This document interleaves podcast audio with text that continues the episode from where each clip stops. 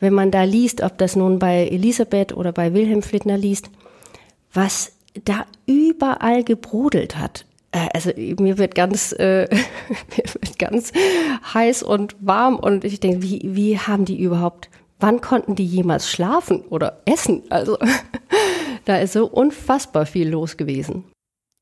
Und damit hallo und herzlich willkommen zu einer neuen Podcast-Folge des Podcastes Lebenslanges Lernen. Heute ist für mich eine ganz besondere Folge. Heute habe ich nämlich zwei Gäste bei mir. Einmal Anke Grotlüschen, die ist Professorin für lebenslanges Lernen hier an der Universität Hamburg und Annette Richter-Beusen, die auch lange Zeit bei uns mit am Arbeitsbereich Erwachsenenbildung und lebenslanges Lernen gearbeitet hat und auch nach wie vor als Lehrbeauftragte tätig ist. Sag doch einfach beide mal Hallo. Hallo. Hallo. Und das Intro, was wir gerade gehört haben, der äh, Originalton, ähm, das bist du gewesen, Annette. Richtig. Und äh, erzähl mal, wo bist du denn da gewesen? Ja, das war unser Interview mit ähm, Hugbert Flittner ähm, bei ihm zu Hause in seiner Küche. Und zwar in dem Haus, wo er auch als Kind mit ähm, seinen Eltern gewohnt hat. Und du warst auch dabei, Anke? Ja, ich war dabei, ich war zum ersten Mal da. Äh, Annette Richter-Beusen und Hugbert Flittner sind länger schon miteinander bekannt. Für mich ist das alles sehr aufregend, weil er ja nun quasi der, ähm, der Sohn von Elisabeth Flittner und Wilhelm Flittner ist. Und die beiden nun gerade in diesem Haus und auch in dieser Küche und in diesem Wohnzimmer gelebt haben. Und das hat schon wirklich Magie. Und jetzt war das ja das erste Mal für euch beide, äh, so ein Interview zu machen. Annette, du hast dich mit einem Aufnahmegerät und mit drei Mikrofonen, die man so anstecken kann, bewaffnet und bist damit losgezogen. Und wie war das, so ein Interview das erste Mal zu machen und die Technik auch mitzunehmen?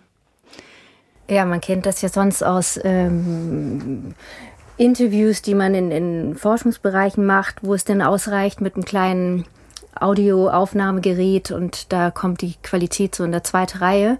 Und das war jetzt hier das volle äh, Profi-Programm. Ähm es war auch alles richtig. Äh, nur eine Sache hatte ich leider nicht bedacht, dass die Batterien durchaus auch hätte aufgeladen werden können. Und was ist dann passiert? Mitten in der Aufnahme war einfach alles aus, sozusagen. Ja. ja, was sehr süß war, was auf der Aufnahme nicht drauf ist, ist, dass Hugbert Flittner dann natürlich im ganzen Haus nach Batterien suchen gegangen ist und er hat so ein kleines Gerät, mit dem man Batteriequalität testen kann.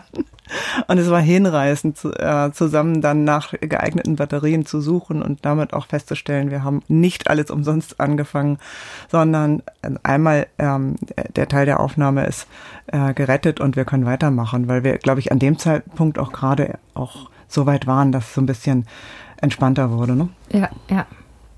Ich durfte in euer Interviewmaterial schon einmal reinhören und ähm, meiner Meinung nach sind diese Pannen eher dafür da, dass dieses Interviewmaterial sehr gelungen ist. Ähm, was wir natürlich haben, ist die eine große Unterbrechung, weil halt die Batterien leer waren, was aber dazu geführt hat, dass ihr auch nochmal einen längeren zweiten Teil aufgenommen habt mit einem sehr schönen Abschluss, wie wir später auch hören werden. Und dann habt ihr versucht, weil ihr nicht genau wusstet, wie gelungen jetzt der erste Teil der Aufnahme ist, bis äh, die Batterien leer waren, ähm, habt ihr also nochmal versucht, das zu rekonstruieren. Und diese Rekonstruktion hat eigentlich dazu geführt, dass äh, Hugbert Flittner nochmal viel ausführlicher von den ganzen Bauhausmöbeln, also von den ganzen Schätzen in seinem Haus berichtet hat. Und ähm, wir deswegen jetzt auch so entschieden haben, wir lassen das so mit den drei Interviewteilen, weil sie alle wirklich sehr informativ sind und sehr schön anzuhören sind. Und dann schauen wir doch später mal in dieses Material rein. Aber ihr hattet ja einen Grund, warum ihr dieses Interview mit Hugbert Flittner geführt habt. Und zwar habt ihr beide, du Annette und du Anke, ihr habt gemeinsam ein Buch rausgebracht. Und zwar das Buch Bauhaus in der Erwachsenenbildung. Fast. Bauhaus und Erwachsenenbildung. Bauhaus und Erwachsenenbildung. Ja, erzählt doch mal, worum geht es denn in eurem Buch? Ähm, ja, Bauhaus und Erwachsenenbildung ist eigentlich ein, ähm, eine Idee, die sich aus der Leipziger Schule der Arbeit ergeben hat, die auf dem Titel auch abgebildet ist. Das ist aber eher Arbeiterbewegung und Arbeiterinnenbewegung. Ähm, und es gibt in der Tat Gebäude, die für die Erwachsenenbildung gebaut wurden und die aber konzeptionell aus der Erwachsenenbildung informiert sind und die aber trotzdem den Bauhausstil äh, entsprechen. Dann haben wir festgestellt, es gibt Verbindungen äh, zwischen Bauhaus und Erwachsenenbildung. Und unterwegs beim Recherchieren haben wir dann äh, erfahren, dass ähm, das Ehepaar ähm, Wilhelm und Elisabeth Flittner über Bauhausmobiliar verfügt hat. Und zwar auch als reformpädagogisch orientierte geisteswissenschaftliche Pädagogen, Pädagoginnen. Ähm, und dass dieses Mobiliar noch vorhanden ist. Und dann kam der Clou, dass wir festgestellt haben, dass Annette Richter-Beusen ja Hugbert Flittner kennt und dass wir, dass dieses Mobiliar ähm, eigentlich im Museum für Kunst und Gewerbe steht, aber ähm, teilweise Repliken, teilweise andere Originale dort noch vorhanden sind. Und die Idee, Bauhaus und Erwachsenenbildung zusammenzudenken, hat auch dazu geführt, dass wir einen wunderschönen Beitrag über ähm, Probstzeller, ein weiteres Bauhausgebäude der Erwachsenenbildung, zugeliefert bekommen haben von Bernd Keplinger. Und äh, viele Beiträge aus dem Buch sind Ergebnisse der Corona-Pandemie und eines ersten Seminars zur Geschichte der Erwachsenenbildung, in dem Studierende so spektakulär gute Abschlussarbeiten, also Prüfungsleistungen geschrieben haben, dass wir gesagt haben, okay, eine Auswahl davon veröffentlichen wir. Und da geht es um äh, tatsächlich die, die Rolle der Erwachsenenbildung bei dem Bau von Gebäuden, die fürs Lernen besser geeignet sein sollen als die, die Vorläufergebäude. Da spielt Bernau eine Rolle, äh, UNESCO-Weltkulturerbe in der Nähe von Berlin, eine ganz wichtige gewerkschaftliche äh, Bundesschulungsstätte gewesen. Ähm, und äh, immer wieder dann äh, die Sichtweise reformpädagogisch oder aus der Arbeiterbildung im Verhältnis zum Bauhaus. Wie, wie funktioniert das denn? Also geht man jetzt einfach los und sagt, hier gibt's so ein paar schöne Sachen, die thematisch passen und das könnte vielleicht auch noch reinpassen. Ähm, wie funktioniert das? Wie äh, kommt man dazu, dann diese Beiträge so zusammenzufinden? Ich glaube, das ist, da bist du wahrscheinlich auch äh, geeigneter als ähm, Antwortperson. Ähm, aber das, was ich so miterlebt habe, ist, äh, man fängt irgendwo an und spricht mit Menschen und auf einmal ergibt sich völlig unerwartet ähm, Personen, die sagen, ach ja, ich war auch da oder ich habe neulich das äh, erfahren oder das entdeckt. Ähm, also es ist wirklich ähm, ja wie so ein, ein Fächer, was sich aufmacht. Ja, es ist tatsächlich auch ähm, unterstützt durch Externe. In dem Moment, wo wir zur Schule der Arbeit angefangen haben zu suchen, äh, hat Bernd Keplinger gemeinsam mit Maren Elfert einen Band zu verlassenen Orten der Erwachsenenbildung herausgegeben und dadurch ist es zum ersten Mal dazu gekommen, dass wir dazu was geschrieben haben. Ähm, und bis dahin war das ein absolutes Steckenpferd und eine kleine Flauserei. Ähm, und sukzessive über den Volkshochschultag in Leipzig, über Gespräche, äh, wie Annette sagt, ähm, sind wir dann auf die, äh, die Volkshochschule Ulm gestoßen, die eine faszinierende Geschichte hat. Und zunehmend wurden uns Orte genannt. Ich habe auch nach, im Nachgang von Paul Schupke äh, noch ganz anregende Hinweise bekommen, wo wir weiter recherchieren können. Auch Hinweise darauf, dass die Schriften, die Umstellung auf Bauhausschriften in den Erwachsenenbildungsprogrammen eine Rolle spielt. Ähm, und man, wenn man angefangen hat zu suchen, dann entsteht so ein kleines Flüstlein und irgendwann wird das größer. und dann nimmt es Leute mit. Ähm, und man findet immer mehr. Und dann habt ihr einen Verlag gefunden, der das äh, Buch veröffentlicht oder habt ihr den gezielt angesprochen wahrscheinlich auch? Wir haben den Budrich Verlag gewonnen dafür, den Verlag Barbara Budrich. Das ist ein Verlag, der in der Erziehungswissenschaft viel publiziert und gerade auch aus den Sektionstagungen Bekanntheit hat. Und damit hatten wir da ein vertrauensvolles äh, Arbeitsverhältnis. Und wir haben das Glück gehabt, dass wir in der Open Access Initiative uns beworben haben und dadurch auch Förderung für die Druckkostenbezuschussung äh, erlangt haben. Das heißt, wir mussten ähm, für diese Doppelung, dass es ja sofort im Open Access verfügbar ist, also gratis für alle online äh, und gleichzeitig als Buch erschienen ist, äh, mussten wir keinen Druckkostenzuschuss bezahlen. Allerdings ist der Ladenpreis relativ hoch. Und äh, gab es irgendwelche Hürden bei der Veröffentlichung des Buches? Also ja, ich kann mir vorstellen, wenn jetzt die Beiträge von den Autoren und Autorinnen zurückkommen, ähm, dass man dann vielleicht noch mal das ein oder andere korrigieren muss oder es vielleicht auch bestimmte Vorgaben vom Verlag gibt, die man erfüllen muss. Es gibt die Bildrechte Angelegenheiten, wo sich Annette sehr drum gekümmert hat und es gibt Fotografien, die ausgetauscht wurden da ist eigentlich auch wieder, ähm, ja, man muss sich natürlich darum bemühen, dass alle Rechte vorhanden sind. Ähm, und teilweise haben wir auch Fotogra also Fotografien aus dem ähm, Internet von, ja, von Menschen, die schon mal etwas veröffentlicht hatten oder sowas und die wirklich mit so einer Begeisterung zugestimmt haben, ähm, ihre Bilder veröffentlichen zu lassen. Die haben dann ein Buch oder ein, Exemplar zum Beispiel bekommen als, als Dankeschön. Ähm, so, aber Hürden, ja, also äh, tatsächlich ähm, ja, übliche äh, Lektoratsaufgaben äh, oder dass ein Bild richtig platziert ist oder die richtige Auflösung oder oder. Okay.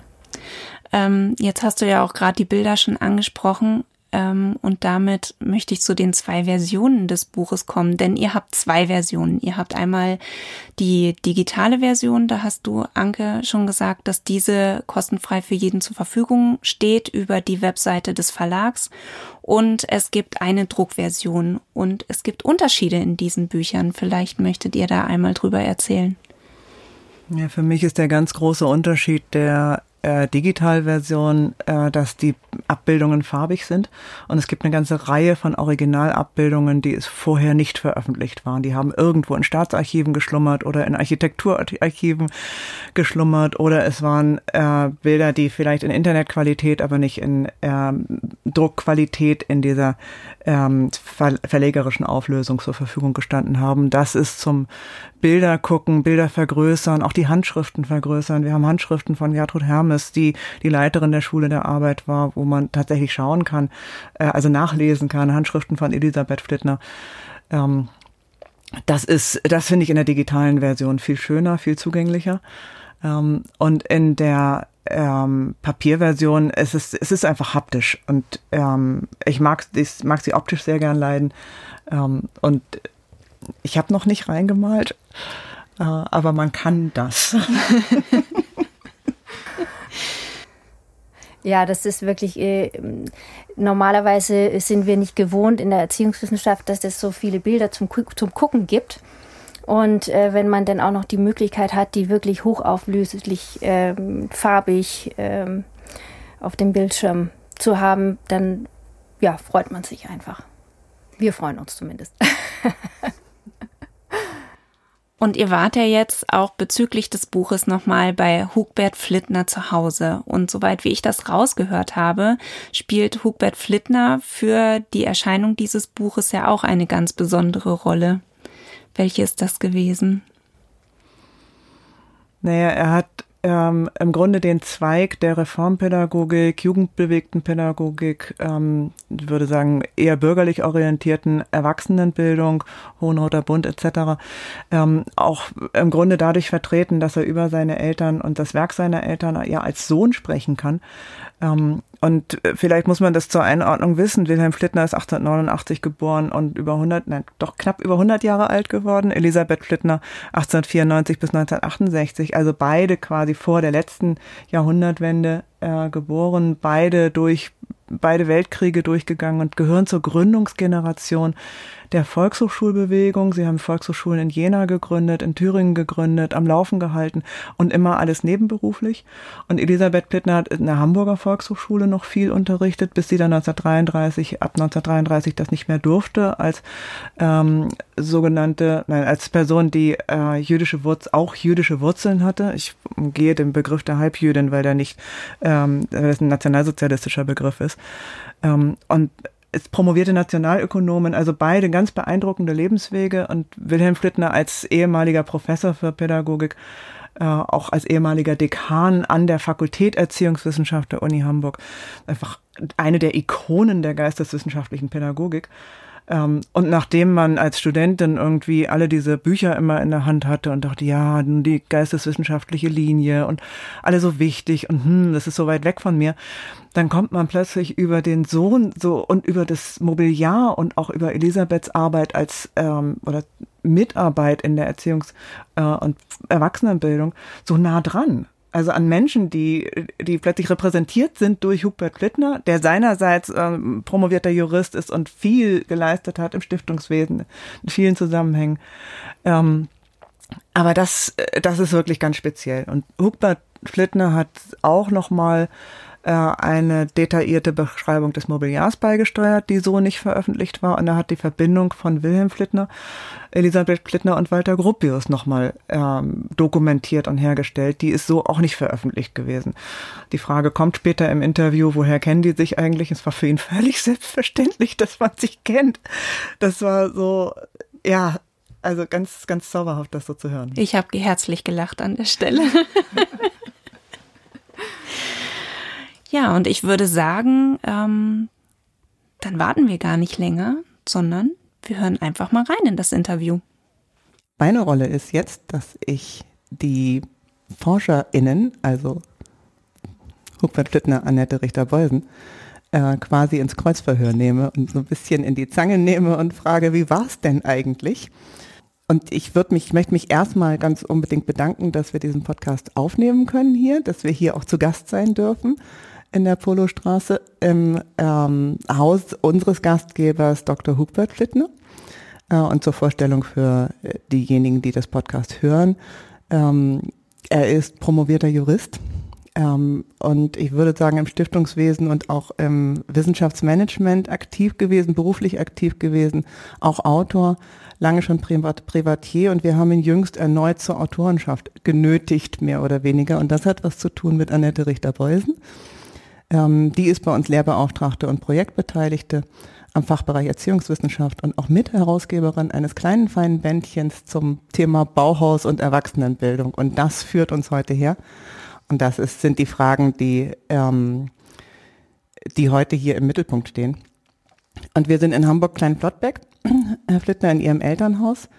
Ähm, das ist Ihr Elternhaus, richtig? Durchaus, ja. Das ist ganz zauberhaft. Für mich ganz besonders.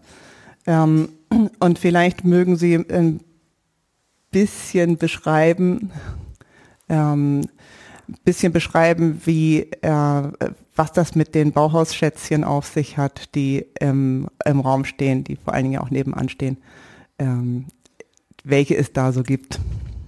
Ja, die stammen aus der Zeit, bevor meine Eltern hier zum größten Teil, jedenfalls äh, aus der Zeit, bevor meine Eltern hier einzogen. Äh, schon als sie noch nicht Professor, mein Vater noch nicht Professor war, sondern einen Lehrauftrag hatte ähm, in Jena, haben sie in einer Wohnung dort für diese Wohnung äh, Stühle bestellt im Bauhaus, ähm, die von Marcel Breuer entworfen worden waren.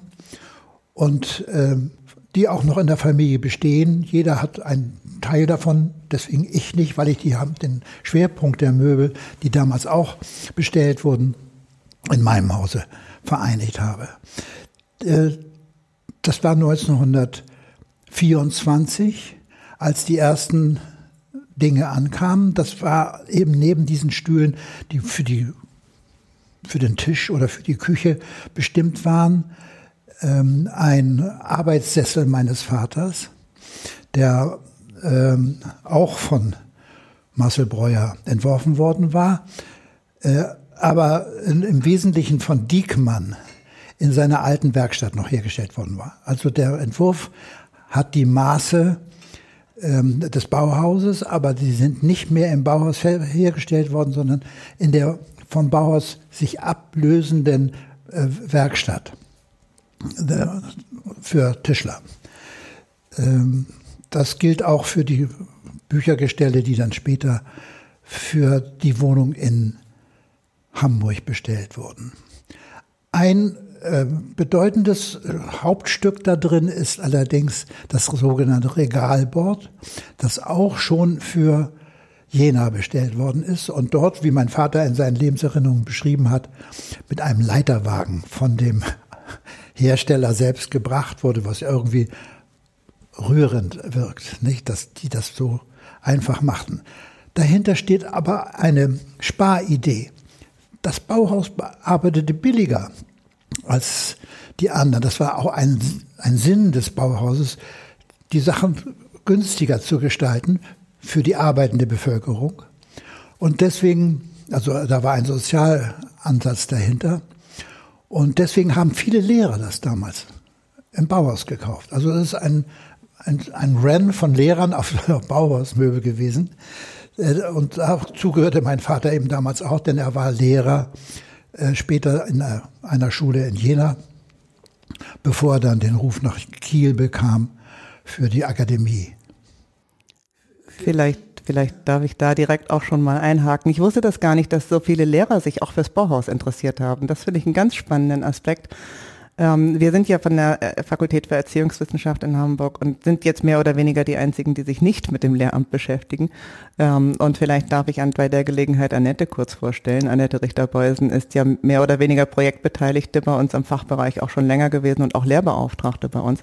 Ähm, Annette, wie ist denn dein Bezug eigentlich? Wie bist du denn reingeraten in diese Mitherausgeberschaft zum Büchlein Bauhaus und Erwachsenenbildung?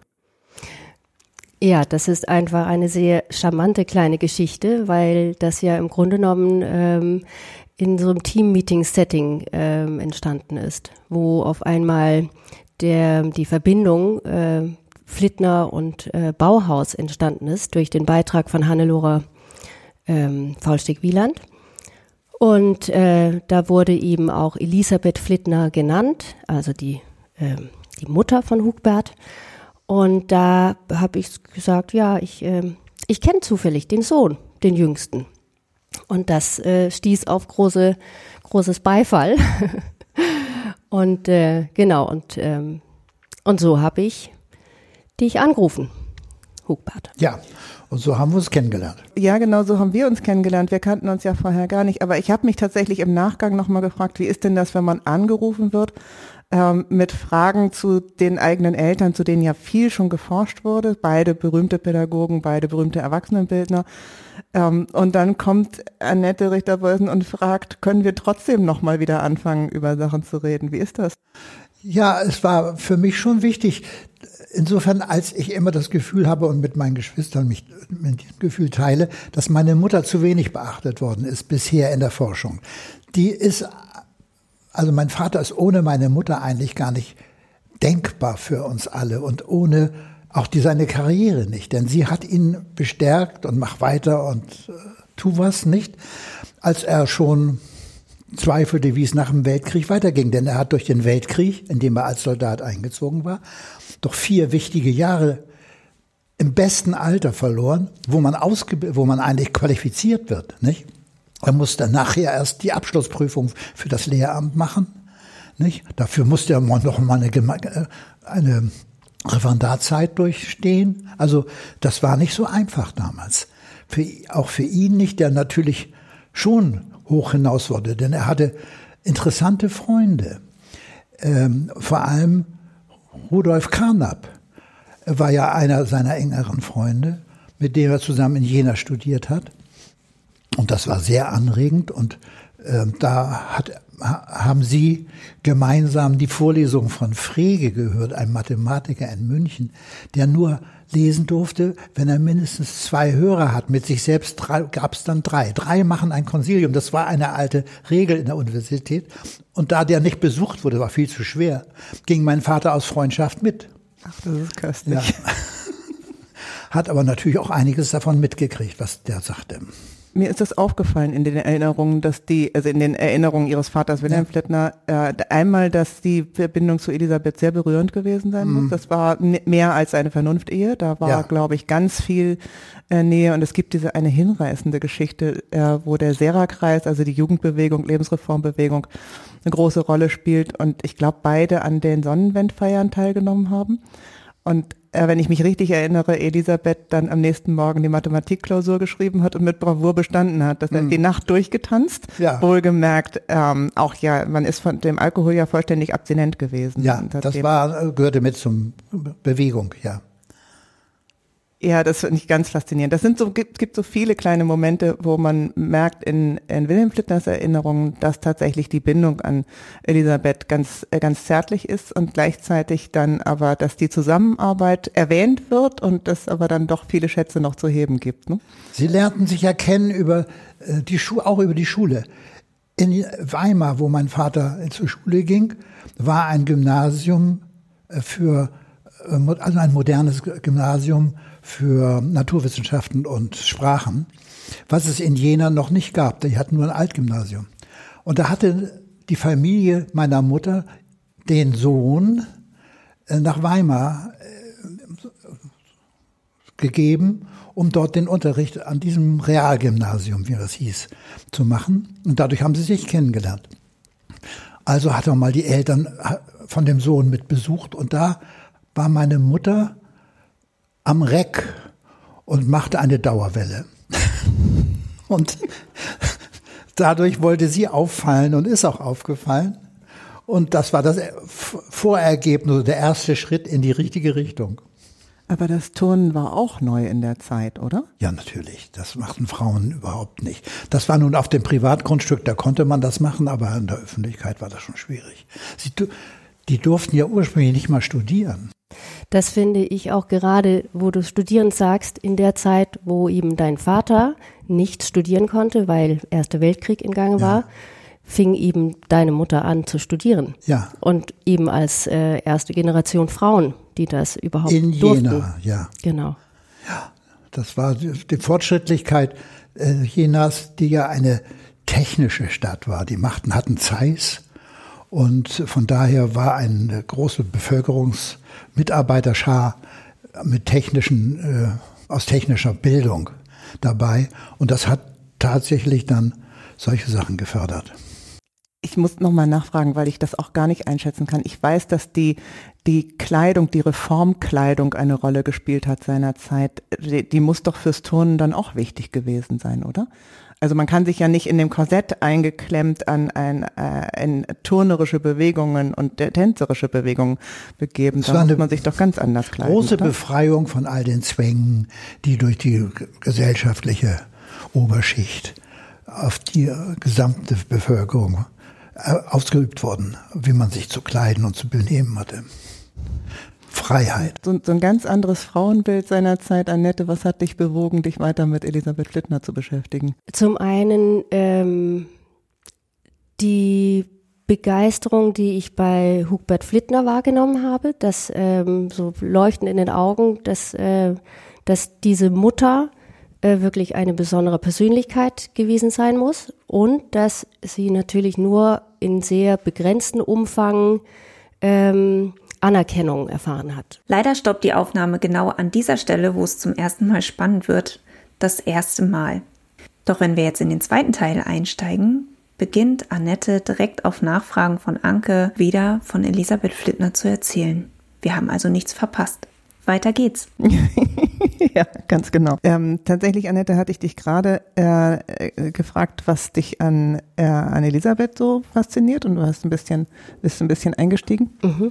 Ähm, und ja, doch. Ja, genau. Nein, das ähm, ist natürlich immer faszinierend, wenn man ähm, merkt, dass jemand anders ähm, eine Begeisterung hat oder eine Faszination hat. Und ähm, es ist so, wie es mir denn erzählt wurde und was natürlich meine Interesse äh, steigen ließ, dass tatsächlich diese Person, Elisabeth Flittner, ähm, sowas wie eine Vorreiterrolle äh, erlebt hat. Dass sie zu einer Generation von Frauen gehört, ähm, die die Ersten waren. Also die Ersten, die Abitur machen durften, die an den Universitäten zugelassen wurden, die, ähm, ja, also die, die ähm, auch überhaupt die Welle, die ähm, Frauenemanzipation, äh, die äh, Frauen, die zur Wahl gehen durften, etc. Also das ist ja eine sehr sehr besondere Zeit, diese 1920er Jahre oder, oder Ende ähm, Ende Zweiten Weltkriegs. Und ähm, genau, und wenn man dann auch noch jemanden kennt, der eine solche Person kennt, sogar mit dieser Person aufgewachsen ist, ähm, ja, dann hat man auf einmal einen Zugang, ähm, die besonders ist. Und ihr wart aber ja gar nicht, überhaupt gar nicht über das Thema ähm, Pädagogik, Erziehungswissenschaft verbunden, sondern das kam dann quasi neu, ne? Das in das, in das Gespräch rein. Möglicherweise, das weiß ich auch nicht im Einzelnen, wie meine Mutter sich für Erziehungswissenschaft engagierte, aber sie hat es im großen Elan gemacht und ähm, das war vielleicht auch ein Teil der Entscheidung meines Vaters mit. Mhm. Das kann man nicht ausschließen, nicht? Das kann gut sein, dass sie sich dadurch näher gekommen ja. sind. Mhm. Sein, sein Professor in Jena war Nohl, Hermann Nohl, und der war natürlich auch ein Erziehungswissenschaftler. Dadurch ist das vielleicht auch gefördert worden, nicht? Wer es vor dem inneren Auge hat, es gibt eine Zeichnung einer sogenannten geisteswissenschaftlichen Krake, da steht Null oben und dann kommt Wilhelm Flittner und dann folgen viele. Das ist ganz, ganz spannend. Also Wilhelm Flittner vielleicht nochmal ist ähm, ja einer der berühmtesten Geistes geisteswissenschaftlichen Pädagogen, Professor für Pädagogik gewesen. Die Stationen sind genannt gewesen. Ähm, und er hat, ist auch Schriftleiter der Erziehung, also einer neuen Zeitschrift gewesen und geworden, ist in Hamburg an der Universität Dekan gewesen und er hat aber später ähm, auch, ich glaube 1986, seine Erinnerungen veröffentlicht, die ja auch die Zeit zum Beispiel im Ersten Weltkrieg mit als Ausgangspunkt für die Laienbildung nehmen, also für die, das ist eine der wichtigsten Schriften in der es ja darum geht, ähm, dass eben nicht nur die Honoratioren oder die Bürgerlichen oder die Aristokratie ähm, in irgendwie geweihter Form äh, zu über Kultur und über äh, Tanz und äh, Bildung zu entscheiden hätten, sondern dass die Laien, also ähm, Menschen, die eben nicht formal qualifiziert sind, diese Möglichkeit auch haben sollen und dem auch, ähm, ja, es wird ihnen ja auch zugesprochen, zugesprochen, ne? Ähm, sich äußern zu können und sich bilden zu können. Ja, im Weltkrieg war es für ihn, glaube ich, die Begegnung mit dem arbeitenden Leuten, die, wie er immer gesagt hat, für auf ihrem Gebiet höchste Fachleute oft meistens waren, jedem Gelehrten überlegen, weil sie das Handwerk beherrschten und, und wie, nicht? Und das hat ihn sehr beeindruckt. Er schildert das in den Erinnerungen. Mhm. Er schildert das in den Erinnerungen ja auch, wie die, die Pferdeleute äh, mit, den, mit den Tieren umgehen konnten und mhm. wie ähm, die Ingenieure und die, äh, aber auch eben die Gewerke, wie die quasi die Unterstände gebaut hatten und die ja. gut gebauten, handwerklich sauber gebauten Unterstände haben dann auch gehalten. in den Jahren danach gab es nicht mehr so viele gut ausgebildete Leute an der Front. Ne? Mhm. Ähm, aber die, diese Idee, dass äh, jeder auf seine Weise seinen Mann steht oder seine Frau steht, das hat ja dann äh, Elisabeth, wo die du ja auch nochmal rausgefunden hast, Annette, oder, oder hervorgehoben hast, ja teilweise auch von ihrer Promotion fast abgehalten. Ja, das ne? ist natürlich aus dieser äh, Perspektive, wenn es ähm, aus, aus Sicht des Mannes ähm, eine Normalität gewesen ist, dass wenn man, äh, also auch wenn das ein hohes Privileg war für, für, für Männer, studieren zu können, dennoch äh, war das für Frauen bis dahin ein völlig unbekanntes Privileg. Und so ähm, war das vielleicht auch sehr verständlich, dass äh, eine Elisabeth Flittner nicht auf eine Promotion, Promotion verzichten ähm, wollte, weil das nun eine einzigartige Möglichkeit überhaupt war, ähm, so ein ein Studium abzuschließen. Und äh, das war gerade in einer Zeit, wo man äh, in diese reformpädagogische Bewegung, ob nun Bauhaus oder auch in der Erwachsenenbildung mit, der, mit den neu gegründeten Volkshochschulen, dass man äh, von, von den ähm, diese äh, klassische Zertifizierungen und so von außen Beurteilungen äh, verzichten wollten.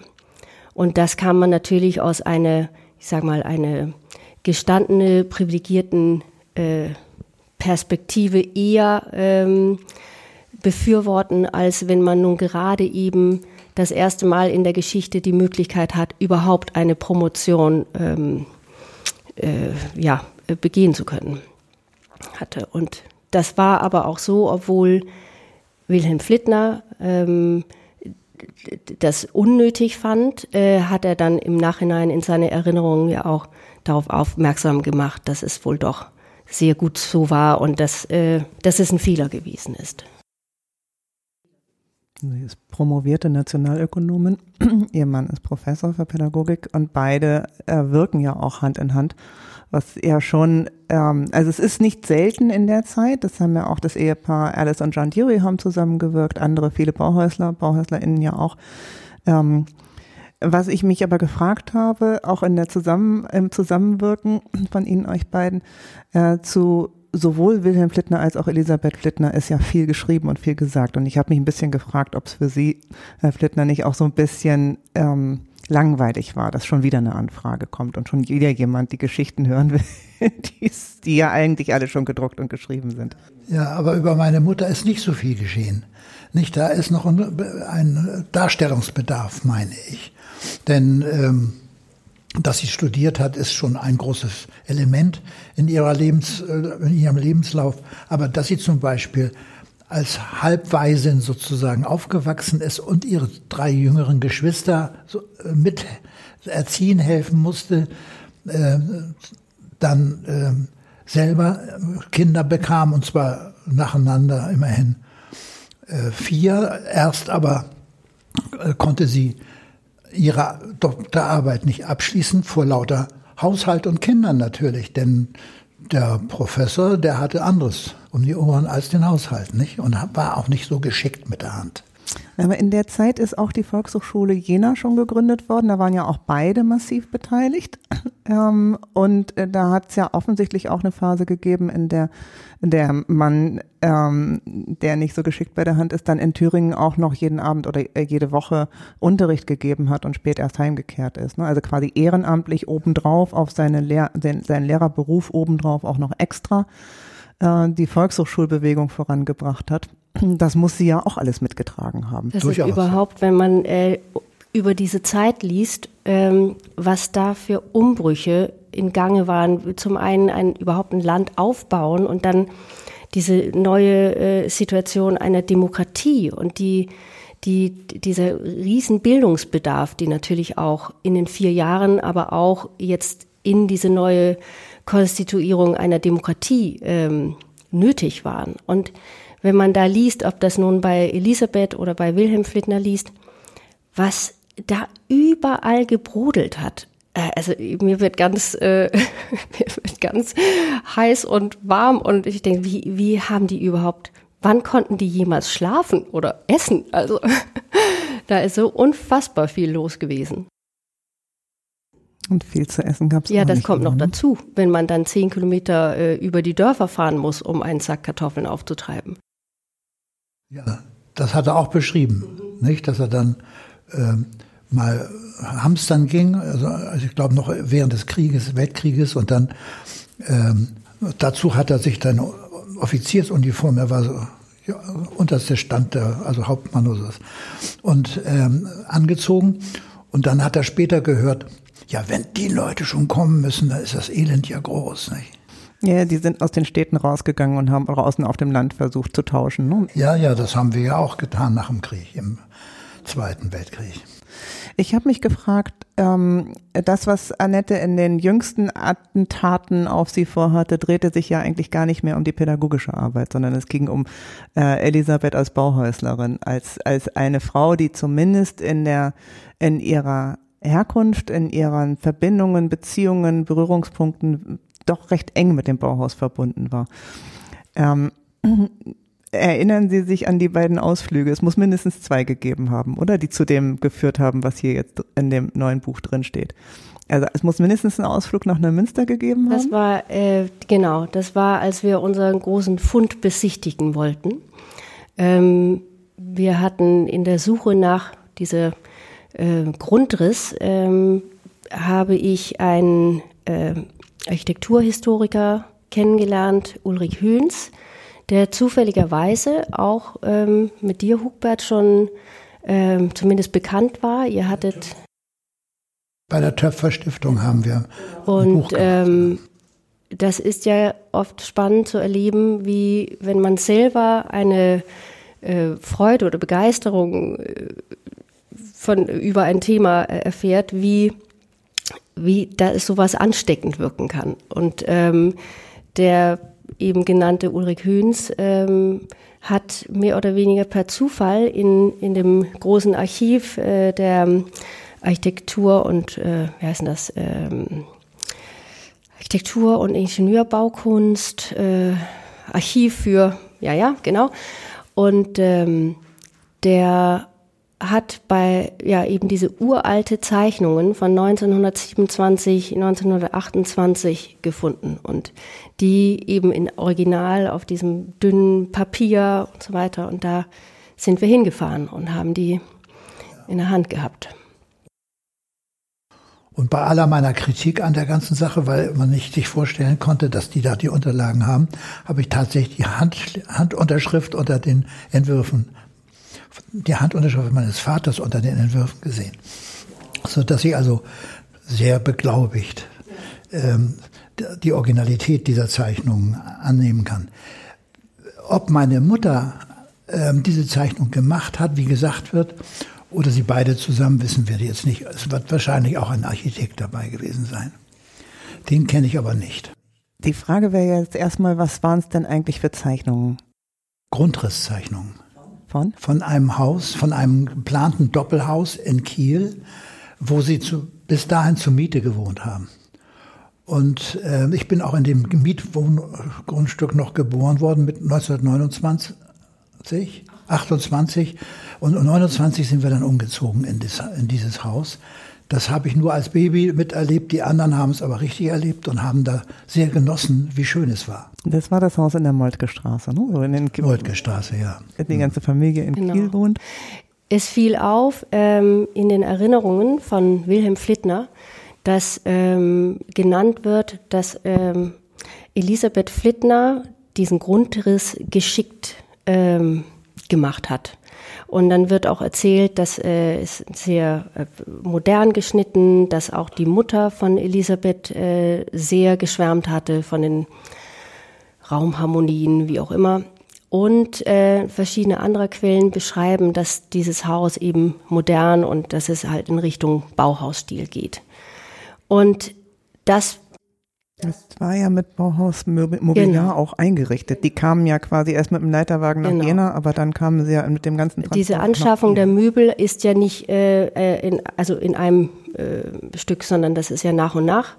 Und 1927 ist eben diese größeren Pulk ähm, für die, für die äh, Wohnung oder beziehungsweise für das Haus dann in Kiel angeschafft worden. Also insofern ist das sehr passend, dass das Mobiliar auch zum Haus äh, passt. Also die, die Annahme, dass es ein modernes Haus sein konnte, das war zumindest sehr schlüssig.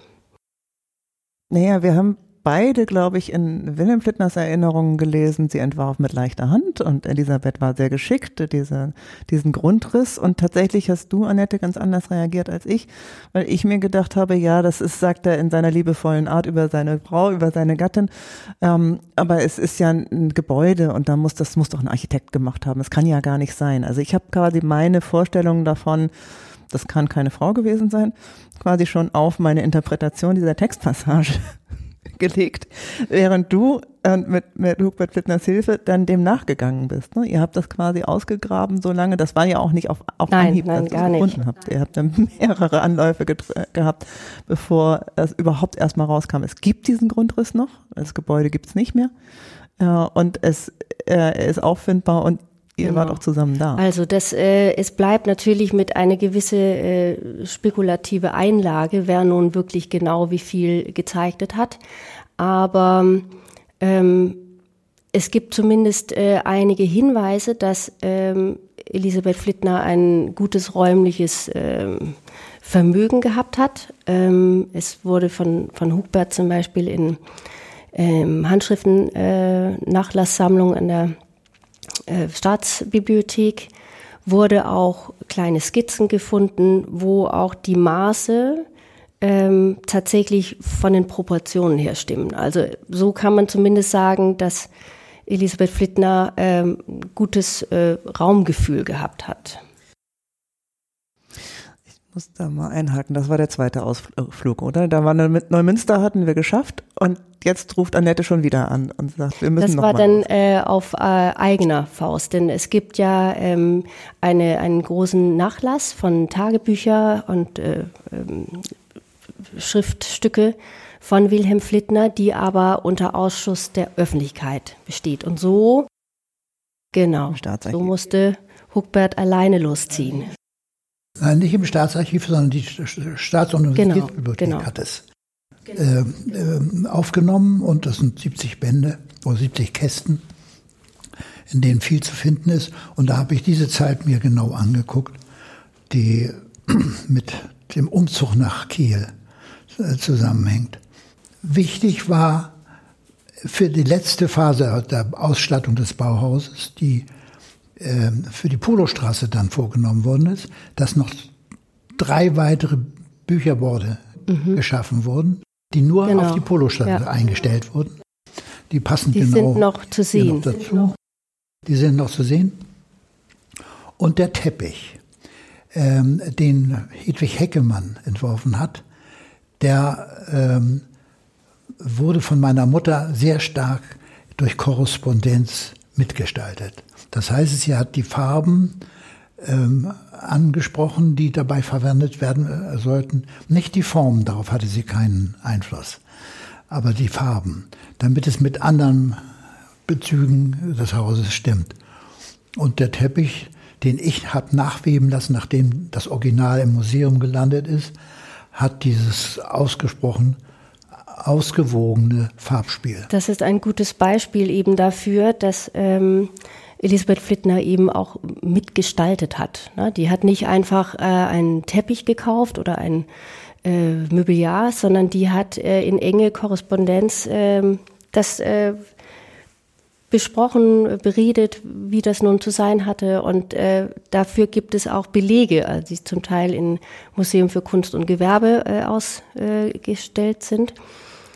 Und Ja, und das, die Korrespondenz ist dem Kunst- und Gewerbemuseum gegeben worden zu der ganzen Sache. Und das sind sehr genaue Anweisungen teilweise. Das äh, bringt, bringt durchaus Spaß, die zu lesen. Und äh, sie, sie war wohl als Kind eines äh, auch äh, Naturwissenschaftlers sehr exakt. Genau. Also in ihren, in ihren Aber in ihrem gleichzeitig Denken. war halt auch eine äh, sehr ausgeprägte künstlerische Ader in der Familie. Ne? Also das ist so ja. im Grunde genommen diese, äh, was kann man sagen, ganz körperliche Bildung. also von Naturwissenschaften, ähm, Musik, äh, Bild, äh, bildnerische Kunst. Na, ich habe das immer anders gewichtet als Sie jetzt. Ich habe immer gesagt, der Künstler kommt von meinem Vater, die, die, der Rationalität von meiner Mutter. Die Exaktheit. Die Exaktheit Ja, ist ja in die den, also das, das was, was Sie gefunden haben, Ja. ähm, in äh, der Stabi, wie Sie zu Recht sagen, Ja. Äh, sind ja tatsächlich auch noch feine Zeichnungen, die äh, darauf hinweisen, dass auch das, da ging das nochmal um das Kieler Gebäude, um das Kieler Haus, Ja. ähm, dass beide, aber ja insbesondere auch Elisabeth, äh, sich damit auseinandergesetzt haben, wie das Ganze gestaltet werden soll. Also Ja. sie haben sich, sie haben wahrscheinlich die Baustatik und die, die realen Architekturvorgaben, die Pläne nicht gezeichnet, aber die Ideen und die Entwürfe sind schon äh, aus leichter Hand. Ja. Vielleicht ist diese leichte Hand für den Grundriss auch eine ganz schöne Beschreibung für die Zeichnung. Die hatten wir vorher nicht. Ne? Ja. Die, die haben Sie gerade ausgegraben Ja. und ich versuche das nochmal einzuordnen. Sie haben ja immer gesagt, äh, auch zu Recht, über Elisabeth ist viel weniger gearbeitet und geforscht worden Ja. als über Wilhelm. Das hat ja was damit zu tun, dass sie weniger in Erscheinung getreten ist als Autorin. Sie hat halt nicht zwölf Bände geschrieben, sondern sie hat mitgewirkt am Schreiben und tr- tritt da, ist da weniger sichtbar. Wenn man sie jetzt aber über ihre ähm, äh, ihre künstlerische, ihre progressiv-bauhäuslerische Seite nochmal zum Scheinen bringen kann, dann haben wir eine ganz neue Facette gefunden und das ist ja ganz stark auch ihr Werk. Was interessant ist, ähm, was wir ja belegen können, ist, dass es einen ursprünglichen Entwurf von dem Haus in Kiel gibt und dann gibt es eine überarbeitete. Also, ähm, und die ursprüngliche Form ist also ziemlich weit entfernt von modern und Bauhaus etc. Und so wie es denn tatsächlich gebaut wurde, sind wesentlich mehr, also sind einige Elemente, die äh, verschiedene Konzepte aus dieser Moderne gefolgt haben. Also so im Sinne von äh, Form follows Function oder auch, ähm, dass man Rücksicht darauf nimmt, wo das Licht herkommt und dass man nicht äh, große pompöse Treppenhäuser irgendwo hinbaut, wo es dann Wohnlicht ähm, wegnimmt äh, vom Wohnen. Und solche Sachen, das äh, kann tatsächlich belegt werden. Also ob das ähm, von Elisabeth dann so entschieden wurde, das äh, ja, kann man argumentieren, aber äh, Fakt ist, dass in jedem Fall Änderungen vorgenommen wurden. Ich finde es so spannend. Es ist in der Geschichtswissenschaft durchaus eine Bewegung, die sich weg vom Text bewegt und hin zum Artefakt. Also historisch greift man ja zunächst mal auf Texte zu und dann interpretiert man die und dann sagt man, hm, der, der, Autor hat dieses und jenes gewollt und die Autorinnen werden dann nicht sichtbar, weil sie mit dem Autor mitgeschrieben haben. Und hier ist es jetzt so, dass die Werke, die Artefakte, die, die Gestaltung, auch die Gestaltung des Hauses, des Wohnhauses plötzlich zum Tragen kommt und nicht nur zeigt, dass Elisabeth Flittner ähm, eine, eine interessante Reformpädagogin ist und Erwachsenenbildnerin ist, sondern dass sie in ihrem Gestalten dieser ähm, Lebensreformbewegung, äh, Progressivität auch zum Ausdruck bringt und dass wir daraus jetzt wiederum ableiten können, dass wir es mit einer ganz ähm, beeindruckenden Erwachsenenbildnerin zu tun haben. Das fügt ein Puzzlestück hinzu, das es vorher nicht gegeben hat. Sie hatte übrigens immer ein eigenes Arbeitszimmer, solange ich sie kenne. Das heißt, da war ein großer Tisch und dieser Tisch wurde war gefüllt mit ihren Sachen. Sie hat viel geschrieben eigentlich, auch so Artikel und so was. Aber und dann, wenn eine Schicht äh, erledigt war, kam eine Decke drüber und dann kam eine neue Schicht, so dass das richtig so wie ein äh, größerer Stapel äh, von äh, Schichten aussah. Und äh, das zeigt, dass sie sehr ungeheuer aktiv war und auch viel, viel, meinem Vater auch viel gesagt hat. Da bin ich ziemlich sicher.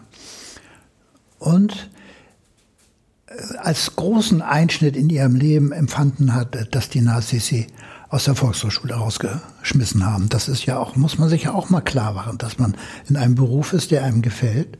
Und eines Tages kommen die Leute in, in Uniform und schmeißen sie raus, nicht? Das ist die Hamburger Volkshochschule und das war 1933, weil sie jüdische Wurzeln, Wurzeln hat und das ins Verhältnis zu setzen damit, dass sie auch belegt, ne, was Annette ja schon sagte, in, bei der Gründung der Jenaer Volkshochschule, das, wo beide, Wilhelm und sie, Lisi, ähm, belegbarerweise mitgefeiert wurden und bejubelt haben, dass sie es endlich schaffen, eine Volkshochschule zu gründen, also in, in Jena als eine der, der Wiegebrutstätten der Erwachsenenbildung. Äh, und dann quasi 1933, um genau das beraubt zu werden, was, äh, was man mit so viel Leidenschaft aufgebaut hat. Das ist schon, ähm, glaube ich, kann ich nachvollziehen, eine niederschmetternde Erfahrung, aber auch eine äußerst niederträchtige Entwicklung, die sich dann im Zeitgeist gegeben hat, ja. Sie hat sich später ähm, äh, auch ähm, nach dem Zweiten Weltkrieg ja auch mit der ähm, äh, mit Sozialarbeit, sozialer Arbeit mit Frauen äh, verbünden ähm, zur Hilfe Notleit, Selbsthilfegruppen zur äh, Unterstützung notleidender Frauen befasst und ist später auch im Deutschen Kinderschutzbund ja. ähm, sehr renommiert und an, angesehen gewesen. Das muss man vielleicht der. Das war ein wunderbarer Schwerpunkt nach, nach der Befreiung. Ja, das Thema ähm, Familienberatung könnte man das fast nennen, zieht sich ja im Grunde genommen durch ihre, ihre was kann man nennen, Karriere kann man das ja nennen. Also das, äh, die, dieses Studium als Nationalökonomin ist im Grunde genommen quasi die universitäre Ausbildung für soziale Arbeit gewesen. Und ähm, schon von Anfang an und auch in ihrer Promotionsarbeit drehte ihre Arbeit sich um äh, Familien, um notleidende Familien, um ähm, also die hat zahlreiche Kurse auch in der Volkshochschule gegeben, äh, um Eltern zu beraten in Hinsicht Kindererziehung etc. Sie interessierte sich besonders für die Bedarfsfrage. Nicht? Ab wann äh, ist ein Mensch bedürftig? Das ist ja für die soziale Entwicklung oder Förderung ein wahnsinnig wichtiges Element. Ich merke, dass die im Augenblick in der Diskussion über das Bürgergeld wieder aufgenommen wird. aber äh, Zwischenzeug überhaupt nicht. Und das war in ihrer Doktorarbeit bereits das Thema. Das ist beeindruckend. Das war 1926, ne? 25. Das, 25, ja. Das ist ja die soziale Bewegung, die, die ähm, ein Versuch, progressiv auch mit Erziehung und Bildung umzugehen. Ich habe es aber immer auch so verstanden, dass es schon auch um neue Formen der Familiengestaltung und auch, auch um die Rolle der Frau ging in den Kursen, die sie angeboten hat. Durchaus, ja. Mhm. Das bleibt ein bisschen verdeckt immer unter den Kurstiteln. Das, da steht ja nicht gleich drin Feminismus für junge Frauen oder junge Mütter, aber ähm, mein Eindruck ist, dass es in der in dem, was tatsächlich passiert ist, durchaus eine Rolle Die ist durchaus haben. ja auch ähm, in den Genuss gekommen, in ihre Studienjahren äh, eine enge Verbindung zu verschiedenen, ähm, sagen wir, sehr bekannte Frauen, äh, Feministinnen, Frauenrechtlerinnen ähm, gekommen und auch äh, zu einigen von denen auch lebenlange Beziehungen noch gepflegt. Also ich glaube, Hubert, das weißt du noch besser als ich, ich glaube, die hätte sich jetzt nicht äh, prominent selbst dargestellt als Feministin, aber letztendlich ist sie das gewesen. Ne? Das, ähm Dem stimme ich zu. Ähm ich will gerade das letzte Mal, wir haben mal mit der ganzen Familie eine Romreise gemacht. Und bei der Romreise plötzlich, da fährt man so mit dem Bus durch die Stadt und plötzlich stieg sie aus und sagte, ich muss hier was sehen. Da war ein, eine Zusammenkunft von Frauen, die also irgendwie protestierten und das wollte sie erleben. Nicht? Und da ist sie aus, ausgestiegen, wir sind weitergefahren, wir haben sie nachher wieder im Hotel getroffen, aber so war das, so war sie interessiert. Und das hat sie immer wieder, neugierig war sie in jedem Fall und hat das äh, unbedingt sehen wollen. Das finde ich ganz beeindruckend. Ich finde es auch immer wieder spannend, auch das beim, beim Lesen äh, von Wilhelms Erinnerungen, ähm, wie eng wichtige Familien miteinander verbunden waren. Und ich habe mich bei der, ich bin nochmal bei der Bauhausader, ähm, nochmal gefragt, es gab, glaube ich, bei in der Schapski-Familie, also Elisabeths Herkunftsfamilie, eine Verbindung zu Henry van der Velde der dem Werkbund äh, vorgesessen hat. Ich meine irgendwo gelesen zu haben, dass die ähm, dass eine der Feldetöchter im Hause Anne, Schapski gelebt hat. Anne, ne? die hieß Anne van der Welde, ja. meine ich ja. Ähm, ja, also ihre Zeitgenossen war Gertrud Bäumer, Ricarda Huch und äh, viele andere noch mehr, die ich jetzt mal nicht so genau auf dem ja. Schirm habe, aber äh, ja. interessiert mich vor allen Dingen auch gerade nochmal in Richtung Bauhaus, weil sowohl die Van der Feldes als auch die Gropius, sie haben ja in, dem, in diesem kleinen Büchlein Bauhaus und mhm. Erwachsenenbildung auch nochmal mhm. ähm, zusammengestellt, wie die Verbindung zwischen äh, Wilhelm Flittner und äh, Walter Gropius war. Und wir haben bei ihr quasi ähm, die Vorläuferstruktur im Grunde. Also beide ja. hatten ja durchaus auch persönliche Verbindungen durchaus, zum Bauhaus. Ja. Ne? ja. Ja, durchaus. Wissen Sie, wo das herkommt, wo vor allen Dingen die, die Verbindung zu Gropius herkommt? Die habe ich nämlich nicht gefunden. Durch die Nachbarschaft in Weimar. Man ging als, nicht? Mein Vater kam aus Weimar und kannte das natürlich, sind sie dann hingegangen, nicht? Äh, das ist doch klar, nicht? Das würden, würde doch jeder machen. Da kommt also es kommt ja noch dazu, dass ähm, Bauhaus ja genau in den Räumen von der Kunsthochschule, wo eben Van der Velde äh, genau. gebaut hatte. Das war aber in, das war genau. Ja, und war wie ich das verstanden habe, ist das Lini gewesen. Wer, wer, ist ähm, Schülerin bei Van der Velde, Kunstschülerin gewesen? Die ist auf der Akademie gewesen.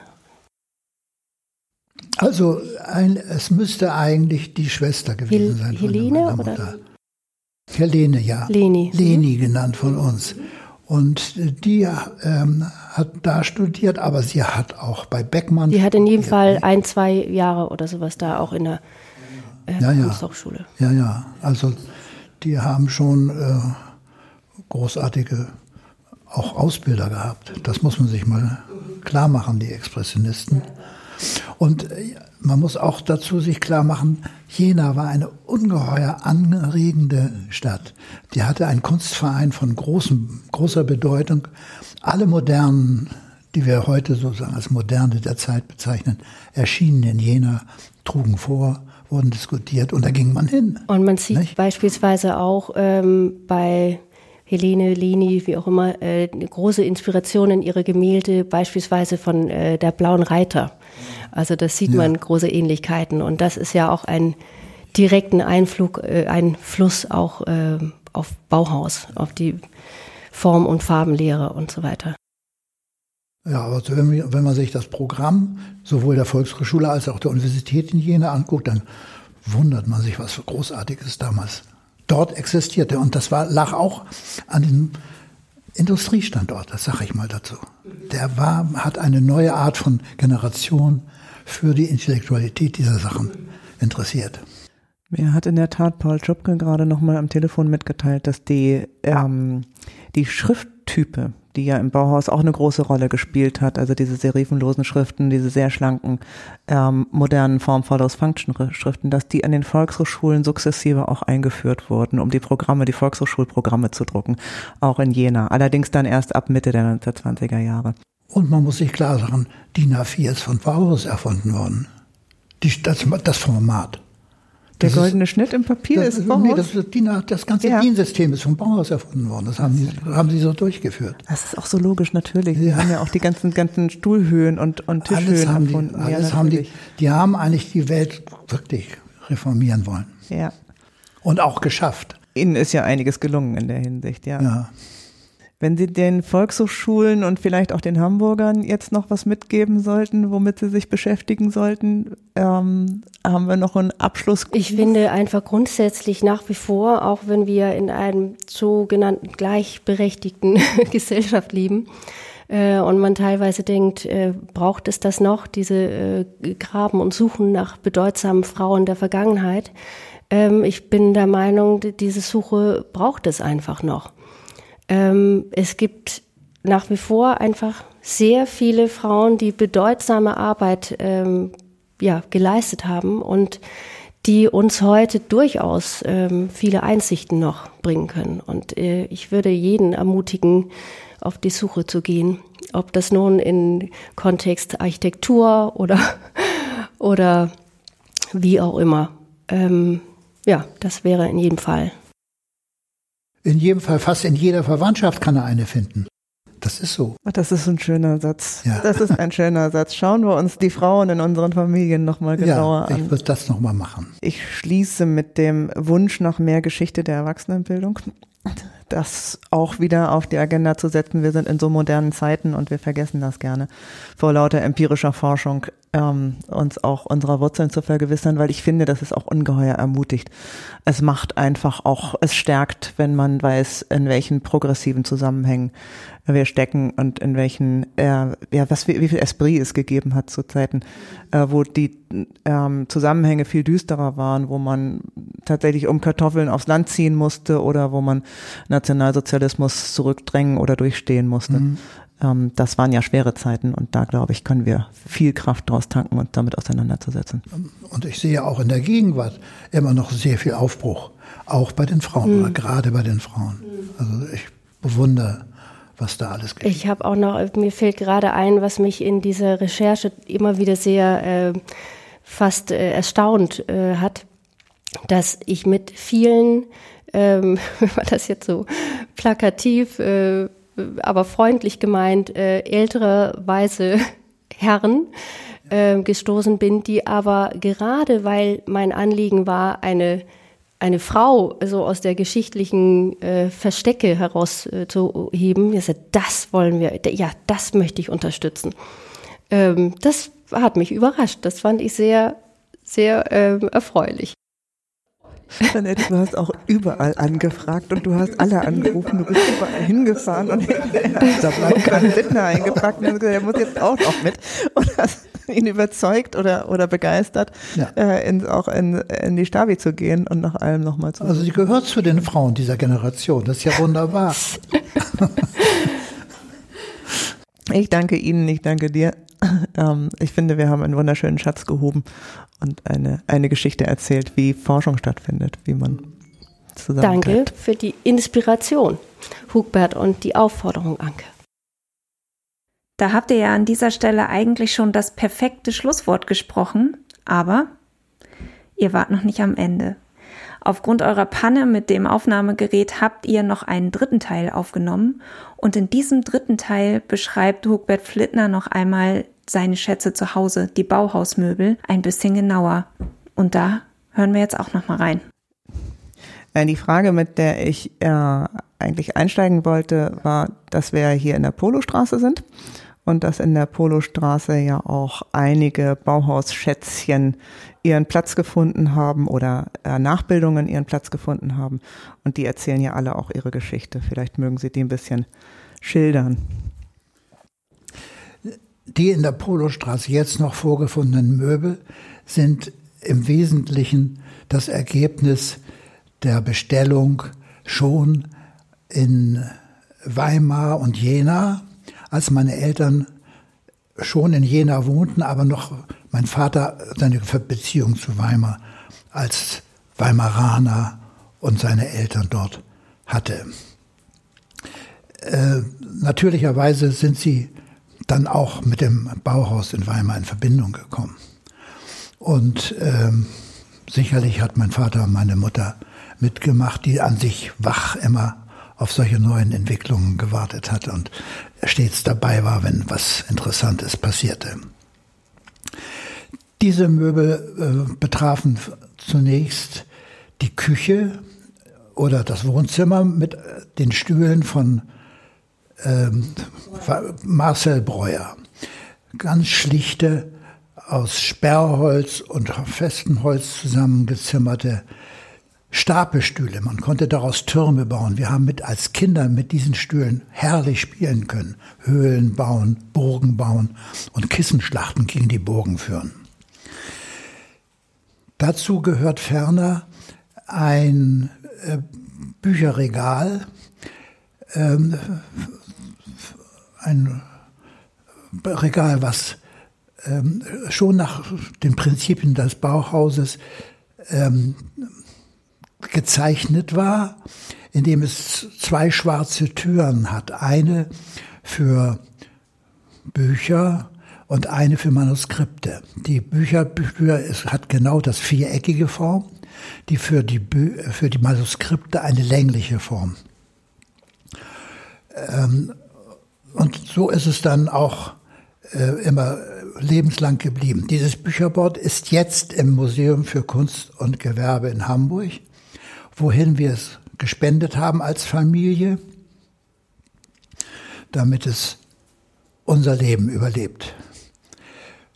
Die anderen späteren Möbel sind äh, für ihren, äh, ihr Haus in Kiel gebaut worden. Äh, meine Eltern sind nach Kiel, mein Vater ist nach Kiel berufen worden 1900 26, 26 und ähm, hat dort erst zur Miete gewohnt. Aber von gleich von Anfang an hat meine Mutter in Erwartung eines vierten Kindes, was ich dann bin, ähm, eine, ein eigenes Haus haben wollen. Und das wurde in Auftrag gegeben als Doppelhaus in der Moltke Straße. Das war fertig kurz bevor er dann nach Hamburg gegangen ist, denn er bekam, nachdem er es schon bezogen hatte, den Ruf an die Universität Hamburg. Und die hat er natürlich sofort bevorzugt gegenüber einem Haus in Kiel und einer Tätigkeit an der Akademie. Als Ehefrau und Mutter hätte ich, glaube ich, geflucht. Aber ich meine, schon wieder alles einpacken. Ja, meine Mutter hat das offenbar gut hinbekommen. Also sie haben dort sehr schön Ostern gefeiert. Ich war kleines Baby und äh, habe davon nichts mitgekriegt. Aber für das Haus waren bestellt worden eine Sitzgarnitur, bestehend aus einem zwei Sesseln und einem Tisch. Und diese Sessel waren mit einem karierten Stoff bezogen. Ähm, als dann dazu noch ein Teppich kam, hat meine Mutter die Farben des karierten Stoffes und auch am liebsten die Muster, aber sie hat sich nur auf die Farben konzentriert, für diesen Teppich bestellt. Sodass das alles eine geschlossene Einheit ästhetischer Hinsicht war. Auch diese Sitzecke ist jetzt im Museum für Kunst und Gewerbe in Hamburg zu sehen.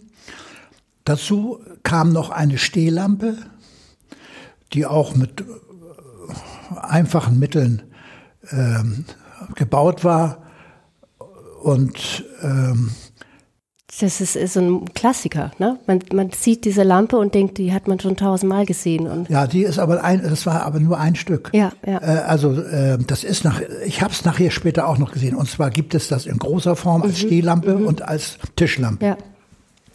Mit Fallschirm. Fallschirm. Genau. Ja, der nicht mehr hergestellt werden ja. kann. Das haben sie das. Aber eben sehr modern aus heutiger ja, Sicht. Also Stahlrohr. Stahlrohr. Ja. Ja. Sind die, ich habe mich gerade bei dem, das Stahl das und, und der Teppich und die Web- und Knüpfarbeiten und der Sessel, das ist ja auch ein Kontrast in der, ja. in der Konnte man denn mit dem Sessel und dem Teppich auch so schön spielen wie mit den Feuerstühlen? Das durften wir nicht.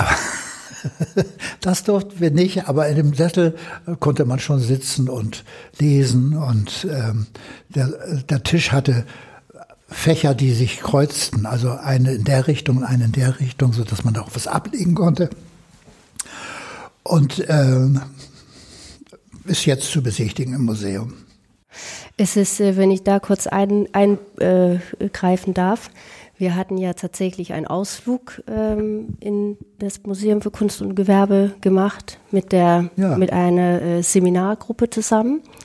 Und da kam eine Frage von einer der Kommilitonen, ähm, in welches Möbelstück am bedeutsamsten oder wichtigsten äh, oder, oder ich glaube, die Frage war, wie es, wie es dir gehen würde jetzt äh, in dieser Wiedersehen mit den alten Möbeln. Und da, ähm, wie ich das erinnere, erzähltest du von diesem Teppich, wie du dich nach der Schule auf diesem Teppich gelegt hast und Hausarbeiten gemacht hast und ähm, dass das so etwas wie, ja, fast sowas wie zum Leben dazugehören, so eine ja.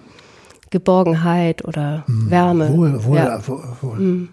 Wohlgefühl. Ja, ja.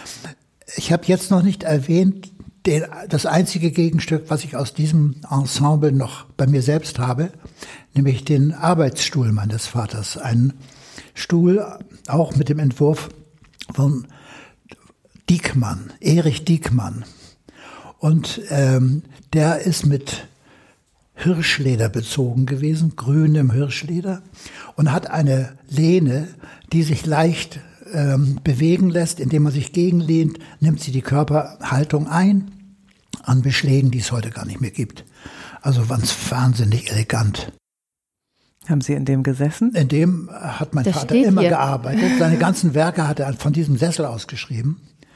Im hohen Alter ist meine Mutter auch auf den Sessel gegangen. Und dann ist und man dann also ist nicht er, in Vaters Fußstapfen, sondern in Vaters Sessel. Der ist jetzt bei mir noch, steht bei mir noch im Zimmer mit dem Nachbau des Teppichs. Den habe ich dann nachweben lassen, als ich ihn auch ans Museum gegeben habe. Ich konnte mich von ihm nicht trennen. Das ist so hinreißend. Es gibt diese Diekmann-Sessel, die sind irgendwann neu bezogen worden, richtig? Ja. Aber nur mit, und zwar, ja, der, die Weberin der Stoffe war Gunther Stölzel, eine berühmte Weberin, Leiterin der Weberklasse. Die, die in die, die Schweiz dann ausgewandert ist. Und als meine Eltern in Tübingen lebten, haben sie die Nähe zur Schweiz genutzt, um mit der wieder Verbindung aufzunehmen und die inzwischen verschlissenen Sesselbezüge neu weben zu lassen. Gunther Störzel hatte genau dasselbe Farbmuster genommen, aber kleinere Formate. Und nicht auf irgendwelche Webstühle? Sondern so auf dem auf ihren eigenen. Die hatte eigene Webstühle. Ich habe das so verstanden, dass es das originale ähm, Bauhausbau. Der Teppich Webstuhl. ist auf dem auf dem äh, Knüpfstuhl mhm. des Bau, Original Bauhauses nachgebaut mhm. worden. Da die, der Stoff von der Stölzel aus der Schweiz gekommen. Die sind äh, meines Wissens nicht im Bauhaus nachgewebt worden.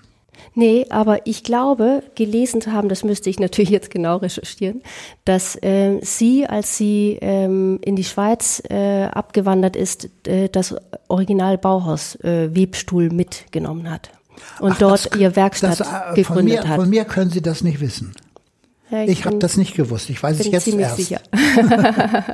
ja, na, dann ist es, das kann gut sein, dass sie sowas gemacht hat. Das Schöne, was Annette dann ja macht, ist, ja. offensichtlich haben sie ihr ja äh, Stoffüberbleibsel ja. anvertraut. Ja. Und wissen Sie, was sie damit macht? Was Hat sie mir Dr. Beusen dann macht? Doch, ich Kissen macht ja. Kissen macht sie damit. Es freut mich auch sehr, dass die wieder ins Leben hat. Und sie hat mir ein wunderbares Kissen auch gebastelt. Wunderbar. Das äh, habe ich jetzt auf einen anderen Stuhl, als sie sich vorgestellt haben, getan. Aber das macht, das nichts. macht nichts. Ein solches Kissen befindet sich tatsächlich auch wieder an der Universität Hamburg in meinem Büro. Ah ja. Und damit schließt sich der Kreis.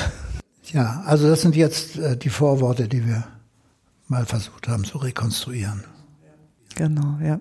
Da ging es mir tatsächlich darum, dass hier, dass wir hier in der Polostraße sind. Das sind die Polostraße, die die Werke beherbergt, die entweder nachgebildet wurden oder hier den Weg hierher geschafft haben. Weil es ist ja tatsächlich so, dass äh, die Werke und die Gedanken ähm, ja von einer Wohnstation zur nächsten mitgewandert sind und dass Sie derjenige sind, die es alles aufgezeichnet, der es alles aufgezeichnet hat.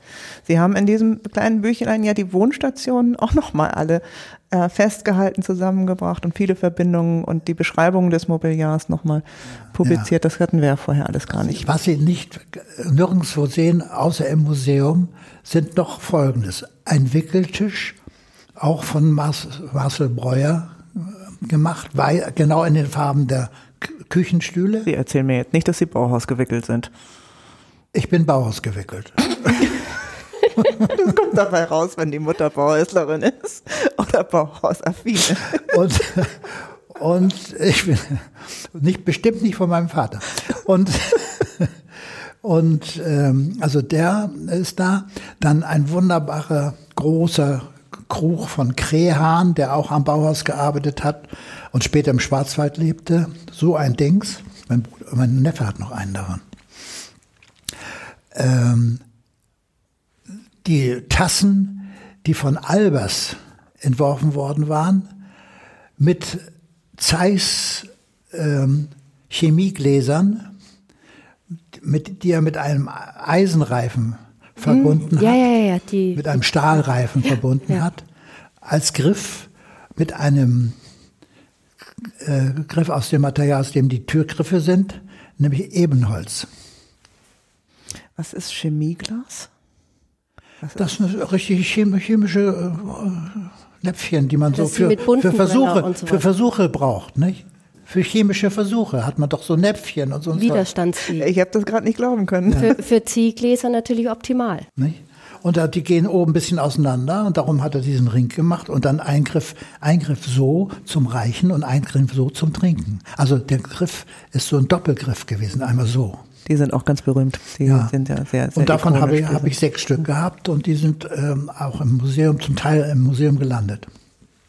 Was ich auch noch äh, jetzt zu diesem äh, Spirit, ähm, dass so etwas wie, wie Möbel, wie Wohnen, wie Farbe, dass das überhaupt äh, von Wichtigkeit sein kann in einer Zeit, wo wirklich genügend andere Themen Thema sind, also Aufbau äh, einer Demokratie, einer Volkshochschule etc., ähm, dass in dieser Zeit trotzdem irgendwie das Geld gefunden wurde, diese erste Einrichtungsstücke äh, zu erwerben, aber auch ähm, Kolorit in den Räumen zu bringen. Mhm. Also dass äh, Malergesellen aus dem Bauhaus in das Haus äh, gekommen ist und, ähm, und dort gemalt. Also ich, ich, muss man sich vorstellen. Ja, die mussten Geld verdienen. Nicht?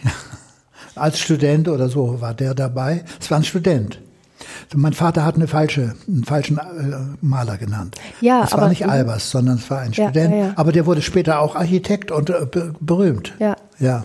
Nur damals noch nicht. Ja, ja. Nein, ich habe hm. einfach nur überlegt, dass parallel dazu fährt man zwölf Kilometer mit dem Fahrrad in alten Uniformen über die Dörfer, um irgendwie ja. Kartoffeln zu finden. Ja. Und, und von gleicher oder, oder eine erstaunliche Wichtigkeit ist es, dass man ähm, die Wohnräume schön herrichtet. Ja, ja, also dass diese diese Parallelität oder diese äh, Gleichzeitigkeit, finde ich einfach. Ich frage mich, ob es schön ist. Es ging ja gar nicht um, um es sich schön zu machen, es ging darum, etwas zum Ausdruck zu bringen. Es ist Und ja sicherlich. Funktion. Ne? Genau. Also die, dass diese Stapelstühle, Kinderzimmerstühle, die waren ideal für Kinder, nicht? Ja, aber, aber konnte man so stapeln, nicht?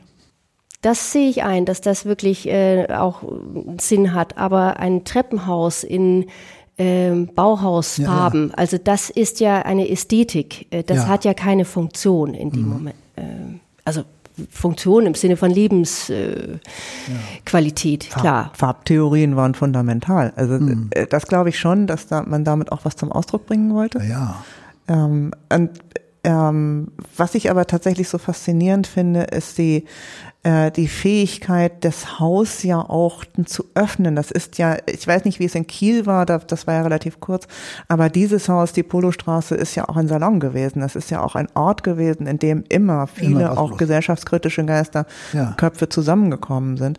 Und ähm, ja auch quasi, also ich aus den Erinnerungen liest es sich teilweise so, als wäre es so ein außengelagerter Ort, die freien Reste dessen, was eine Universität nicht mehr bieten konnte im Ja, ein bisschen hatte er so, das Kränzchen hatte er hier, nicht? Und so weiter. Also das nannten sie immer Kränzchen, aber das war natürlich, waren die Leute, die dagegen waren äh, und äh, boten sich was. Nicht? Hatten auch Fachthemen, die sie dann erörterten.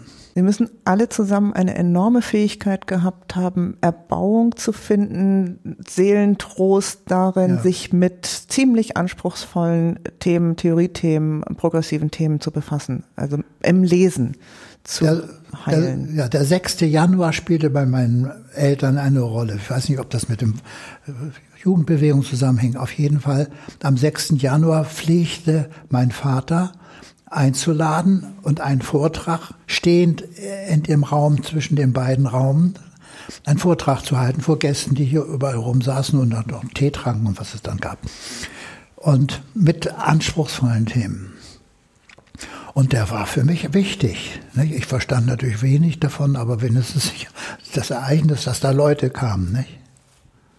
Ja, und diese Leute finden sich dann in einer progressiven Architektur und, und Mobiliar ja. wieder. Die, ja, ja. Das muss ja auch, das, das resoniert ja auch. Das ist eben nicht der, der klassische bürgerliche Salon mit Plüsch und Rokoko, hm. sondern es ist eine Gestaltung, die auch eine geistige Offenheit herausfordert oder unterstützen will. Das ist, glaube ich, schon ähm, von außen gesehen und jetzt später gesehen im Rückblick schon was, was ein Ensemble hergibt sehr schön war, dass man äh, meine Eltern in dem Zimmer, wo auch Arbeitszimmer ist, den Flügel hatten. Und mein Vater spielte sehr gut auf dem Flügel und sie hatten ein, mindestens ein Quartett ähm, mit meiner Mutter, die Geige spielte, meiner Schwester, die Geige studierte, der anderen Schwester, die ähm, auch Klavier spielte. Äh, also im Wesentlichen und dann auch Flöte und mein Bruder als Cellist. Ja, und ich bin oben, wohnte oben im Zimmer mein, und ging, stand auf im Bett, stand im Bett und legte mein Ohr an die Wand, um das Konzert zu hören. Ach, herrlich. Ja, und so habe ich mir diese Musik eingeprägt. Und die, an der, die rührt mich noch heute. Das waren so Mozart-Sachen. Mein Lieblingsautor ist immer noch Haydn kommt noch vor Mozart. Ich erinnere mich aus den äh, Erinnerungen, dass äh, Elisabeth ihrem Vater quasi an die Front äh, Noten geschickt haben müsste. Ne? Das, ja. das muss ja irgendwie möglich gewesen sein, Alles an der Front quasi hinter den hinter die Post den funktionierte, Reihen. ja. Ja, aber es muss auch, auch immer Wechsel gegeben haben zwischen direktem Frontdienst und ja. dann Pausen hinter den Reihen. Und ja, da muss man ja, ja, bei den Pausen auch Zugang zu den lokalen Bauern im besetzten Gebiet gehabt haben, die einem das Klavier zur Verfügung gestellt haben. Ja, so war das wohl, ja. Man das, ja. Ganz beeindruckend. Also diese Fähigkeit, sich Erbauung und Trost auch in düstersten Zeiten über Musik, Kunst, Literatur, gesellschaftliche Auseinandersetzung zu holen, die beeindruckt mich schon. Ja. Und mich auch, dass er, also mein Vater sprach, sprach Französisch, meine Mutter ja auch. Und weil sie, ihre Mutter war in Frankreich aufgewachsen, nicht? Und von daher konnte er sich mit den Leuten verständigen. Und das waren, wie er immer sagt, das waren Menschen wie du und ich, nicht? Der Feind. Er war, er war in Belgien ja. in der Zeit, ne? Er war in Frankreich und in Belgien. Ich weiß nicht, in der letzten Zeit war er in Belgien, ja. Er muss irgendwann zwischendrin an der Ostfront gewesen sein, was heute Ukraine ist, und muss da über die sehr schweren, tiefen, humushaltigen Böden geschrieben haben. Das ist mir noch in Erinnerung geblieben. Äh, ich habe damals das Wort Ukraine gar nicht gekannt. Ne? Alle nicht. Ja, ja. Nicht mehr. Aber die, die, die Weltgegend ist bekannt für ihre äh, ertragreichen genau, ertragreiche Böden, Kornkammer Europas. War immer die Kornkammer.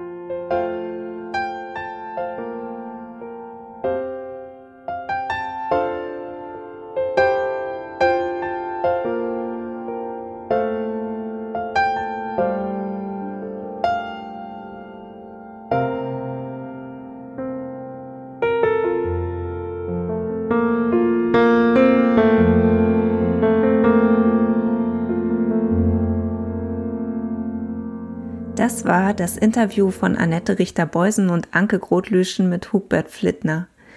Wie ist jetzt so nach dem Interview euer letzter Eindruck, wenn ihr euch das nochmal anhört, wir hier dieses Gespräch miteinander führen? Was sind so die letzten Gedanken, die euch dazu in den Kopf kommen? Ja, ich, ich merke einfach nur, das ist einfach so, ähm, es ist wirklich was Besonderes. Auch dich das nochmal erzählen hören. Ähm, dass du ja nochmal, weil du einfach dein, dein, dein Studienanfang oder dein, deine Studienzeit noch weiter zurückgeht und dass, dass, dass es dann einfach nochmal besonders ist oder ich kann es nochmal anders fühlen, wie du es für besonders ähm, empfunden hat, da in diesem Sessel von Wilhelm Flittner zu sitzen. Also das freut mich gerade, das nochmal so ähm, vergegenwärtigen. Vielleicht anschließend, ich habe im Fakultätsrat darauf hingewiesen, dass es diesen Besuch gegeben hat und die Aufzeichnung. Und ähm, der Hinweis auf Wilhelm und Elisabeth Flittner ist in so einer Situation tatsächlich mit so einer Art ehrfürchtigem Wow verbunden. Und das ist der Raum, in der die Reihe ähm, der Dekane der Fakultät auch mit Bildern noch anständig aufgehängt sind. Natürlich hängt da das Bild von Wilhelm Flittner. In dem Moment, wo ich davon spreche, dass wir mit seinem Sohn ein Interview über seine Eltern und zwar vor allen Dingen über seine Mutter gemacht haben. Und das ist, die ja genau da eben wieder nicht sichtbar geworden ja, ist. Ja. Ähm, und das ist schon, das ist schon wirklich magisch. Wir hoffen, dass wir, äh, dass es weiter Entwicklungen gibt, auch äh, Ideen, vielleicht dazu auch Tagungen noch zu machen. Ähm, und das Thema Frauen ähm, in der Gründungsphase der Erwachsenenbildung äh, ist ja auch das gewesen, was wo Annette Richter-Beusen unseren aktuellen Studierenden im aktuellen Seminar Bauhaus und Erwachsenenbildung äh, berichtet hat, ist das, wo die Studierenden am meisten nachfragen. Also die Rückfragen von, warum sind die Frauen immer verschwunden im Bauhaus, warum sind die Frauen verschwunden in der Erwachsenenbildung, in der Volkshochschulforschung, in der Erziehungswissenschaft und wie können wir das ändern? Das war eigentlich das zentrale Thema. Und das war wieder eine Podcast-Folge des Podcastes Lebenslanges Lernen. Wir bedanken uns ganz herzlich bei Hugbert Flittner dafür, dass er Anke Grotlüschen und Annette Richter-Beusen in seine Küche eingeladen hat und mit den beiden dieses Interview geführt hat. Und ich möchte mich ganz herzlich bei Annette Richter-Beusen und Anke Grotlüschen dafür bedanken, dass sie heute meine Gäste gewesen sind.